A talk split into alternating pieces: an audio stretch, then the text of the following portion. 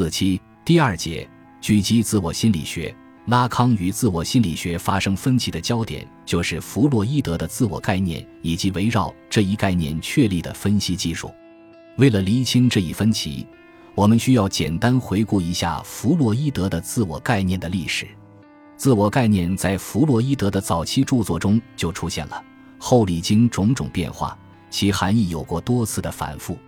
一般的精神分析学家们认为，拉康在一九五一年的。对自我的若干反思中，也明确地指出，弗洛伊德的自我概念存在着两个相对意志的层面。正如拉普朗须和彭达利斯归纳的，弗洛伊德一方面认为自我是基于他与外在现实接触而分化出的适应装置，另一方面则将自我定义为许多认同的结果。这些认同最终在个人内再形成一个受到他所投资的爱恋对象。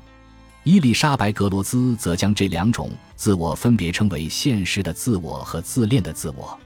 在弗洛伊德的概念史中，第一种自我出现在先。早在1895年的歇斯底里研究和科学心理学纲要中，他就将自我设定为人类心理的一种防御机制，其作用在于对原发过程实施禁止。但这时，自我还没有成为其理论的核心概念。1900年左右。弗洛伊德开始提出他的第一个拓扑论模型，即关于无意识、潜意识和意识的精神装置。自我在这一装置中同样不占有重要位置，且仍充当着以现实原则调节知觉系统的功能。基本上，在早期，弗洛伊德把自我主要理解为现实的自我，可这一概念在其理论中并不占有核心位置。自我概念真正的理论化开始于1914年左右。并是在第二种即自恋的自我的层面来理解的。在一九一四年的《论自恋》《导论》以及同时期的其他一些论文中，弗洛伊德依据自恋、认同、理想化等心理运作过程来说明自我的起源或形成，由此而建构了其自恋的自我的概念。这一概念的内涵可归纳为如下几个方面：第一，自我并非一开始就存在于个体之中，它必然是发展起来的。第二，自恋的自我是利比多的庞大贮存处，它表现为一种原初的利比多投注，并把自身或自己身体的一部分当做他的一个投注对象。第三，自恋的自我不仅将自身当作利比多投注的对象，而且还将这个对象理想化，然后加以认同，由此而形成理想自我。第四，这种理想化也可以指向外部对象，这时形成的便是自我理想。可这一自我理想常常会导致自我的分离，自我对对象的利比多投注常常会使自我变得贫乏不堪。因此，第五，自我并不是一个自主的实体或代理机制，它总是被幻想以及种种形式的认同或内化所控制，它的形成总是受制于个体与对象的关系。然而，到二十年代，弗洛伊德似乎又回到了现实的自我的概念。之所以说是似乎。乃因为此时的现实的自我概念与以前已有很大不同。在一九二三年的《自我与本我》中，弗洛伊德把自我描述为一种试图从外界施加影响于本我，即上面引文中的那个他及其倾向，力图用现实原则来取代支配本我的快感原则的代理机制。值得注意的是，这一自我概念是在第二个拓扑论模型即关于本我。自我和超我的精神装置的语境中提出的，在这个装置中，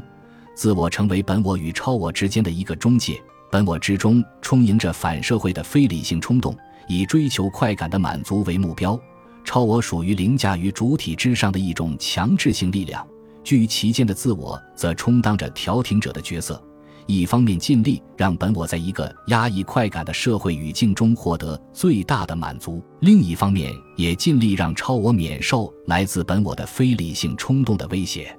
基于对自我的这样一个功能设定，弗洛伊德描述了现实的自我的诸多特征。第一，在第一个拓扑论模型中，现实原则存在于潜意识意识系统，快感原则存在于无意识领域，后者属于原发过程。前者属于继发过程，自我只是通过运用现实原则在其间起着防御和调节作用。而现在，在第二个拓扑论模型中，自我被设定为一个独立的精神机能，它的作用被大大的扩展，成为现实原则的代理。第二，在第一个拓扑论模型中，自我被置于潜意识意识领域，因此自身之中不包含无意识的因素。而现在，弗洛伊德特别的强调，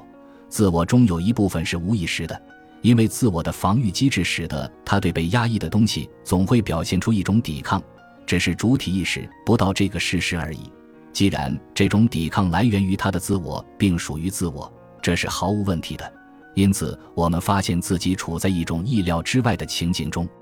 我们在自我本身也发现了某种潜意识的东西。第三，就自我与本我的关系而言，自我就像是骑在马背上的骑手，背有控制马的较大力量，通过把外界的影响施加给本我的倾向，用现实原则来取代本我中占主导地位的快感原则。在这个意义上说。自我总受到知觉系统的影响。第四，但自我之中还存在一个层级，那就是自我通过认同而形成的自我理想或超我。超我总是以诸如“你应当如此这般”和“你绝不能如此那般”这样的命令和禁令形式支配着自我，使得超我和自我之间总存在一种紧张关系。第五，因此在本我、超我和外界三个主人的夹击下，自我就像居住在边疆的人一样。总想充当世界和本我之间的媒介，既要使本我遵照世界的要求去做，又要使世界适应本我的要求。于是他只能在两者之间充当献媚的机会主义者。可是来自三方面的夹击和威胁，注定了他吃力不讨好的结局。最终，自我成为焦虑的真正处所。显然，弗洛伊德的自我概念前后充满了意义的含混和矛盾。那么？究竟哪一种代表着弗洛伊德的最后看法呢？我们常常会这样来问。其实，弗洛伊德的这两种概念是在不同语境中提出的，两者之间并不存在可以确定的用一个来取代另一个的问题，而是需要在各自的语境中来加以理解。对此，拉普朗须和彭大利斯有很好的说明。一方面，对弗洛伊德著作通盘的研究显示。无法定位对应于两个不同时期之自我的两个词义，自我的观念始终存在，即使它曾先后因新概念的提出而更新。另一方面，一九二零年的转折点也不仅限于将自我定义为人格的中心层级，如众所周知，它还包括其他许多重要的新概念之提出。这些修正整体理论结构的新概念。则需从其相互关系加以考量，才能彰显其价值。最后，我们认为，不宜一开始便试图断然区分作为个人的自我与作为层级的自我这两种意义，因为这两者之间的联系正是自我课题的核心所在。可自我心理学家们恰恰不是这样来理解的，他们总想抹除弗洛伊德概念中的矛盾和歧义，把弗洛伊德的理论解释为一个前后连贯一致的体系。针对弗洛伊德自我概念的前后变化，自我心理学家总想找到一个最后的定义，并认为新定义必然是对旧定义的取代。为此，他们不惜牺牲弗洛伊德理论的多义性，通过剪裁和修整而提炼出了一个看似统一的自我概念，以此来建立他们的理论和技术体系。一般的人们把安娜·弗洛伊德出版于1936年的《自我与防御机制》。一书是作是自我心理学的开山之作，而一九三九年海因兹·哈特曼的《自我心理学与适应问题》一书的出版，则被认为标志着自我心理学的正式建立。第二次世界大战期间，随着包括克里斯·洛文斯坦因在内的大批欧陆分析家移民美国，自我心理学被传播到美国。到五十年代初，自我心理学已成为国际精神分析运动中的主流学派。其中，哈特曼、克里斯和洛文斯坦因被视为自我心理学的三巨头。自我心理学的理论和治疗技术，整个地是围绕着修正弗洛伊德的自我概念而建立起来的。这一修正集中在将自我从受到本我和超我的禁制中解放出来，认为自我并非本我的产物，而是和本我一样原始，也是从一种未分化的机制中分化出来的。自我心理学强调自我的统一性。独立性和自主性，强调要剔除自我中的性欲力比多成分，把自我纳入普通心理学的范畴来理解。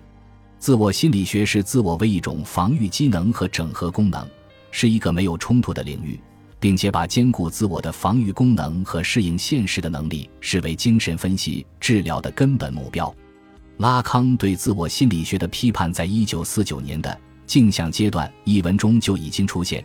一九五三年与巴黎学会决裂后，他的批判更是不遗余力。其中较为集中的文本，如《罗马报告》第一期和第二期研讨班典型疗法的辩题，弗洛伊德的事物或在精神分析学中回归弗洛伊德的意义，字符的代理作用，治疗的方向及其权利原则等等。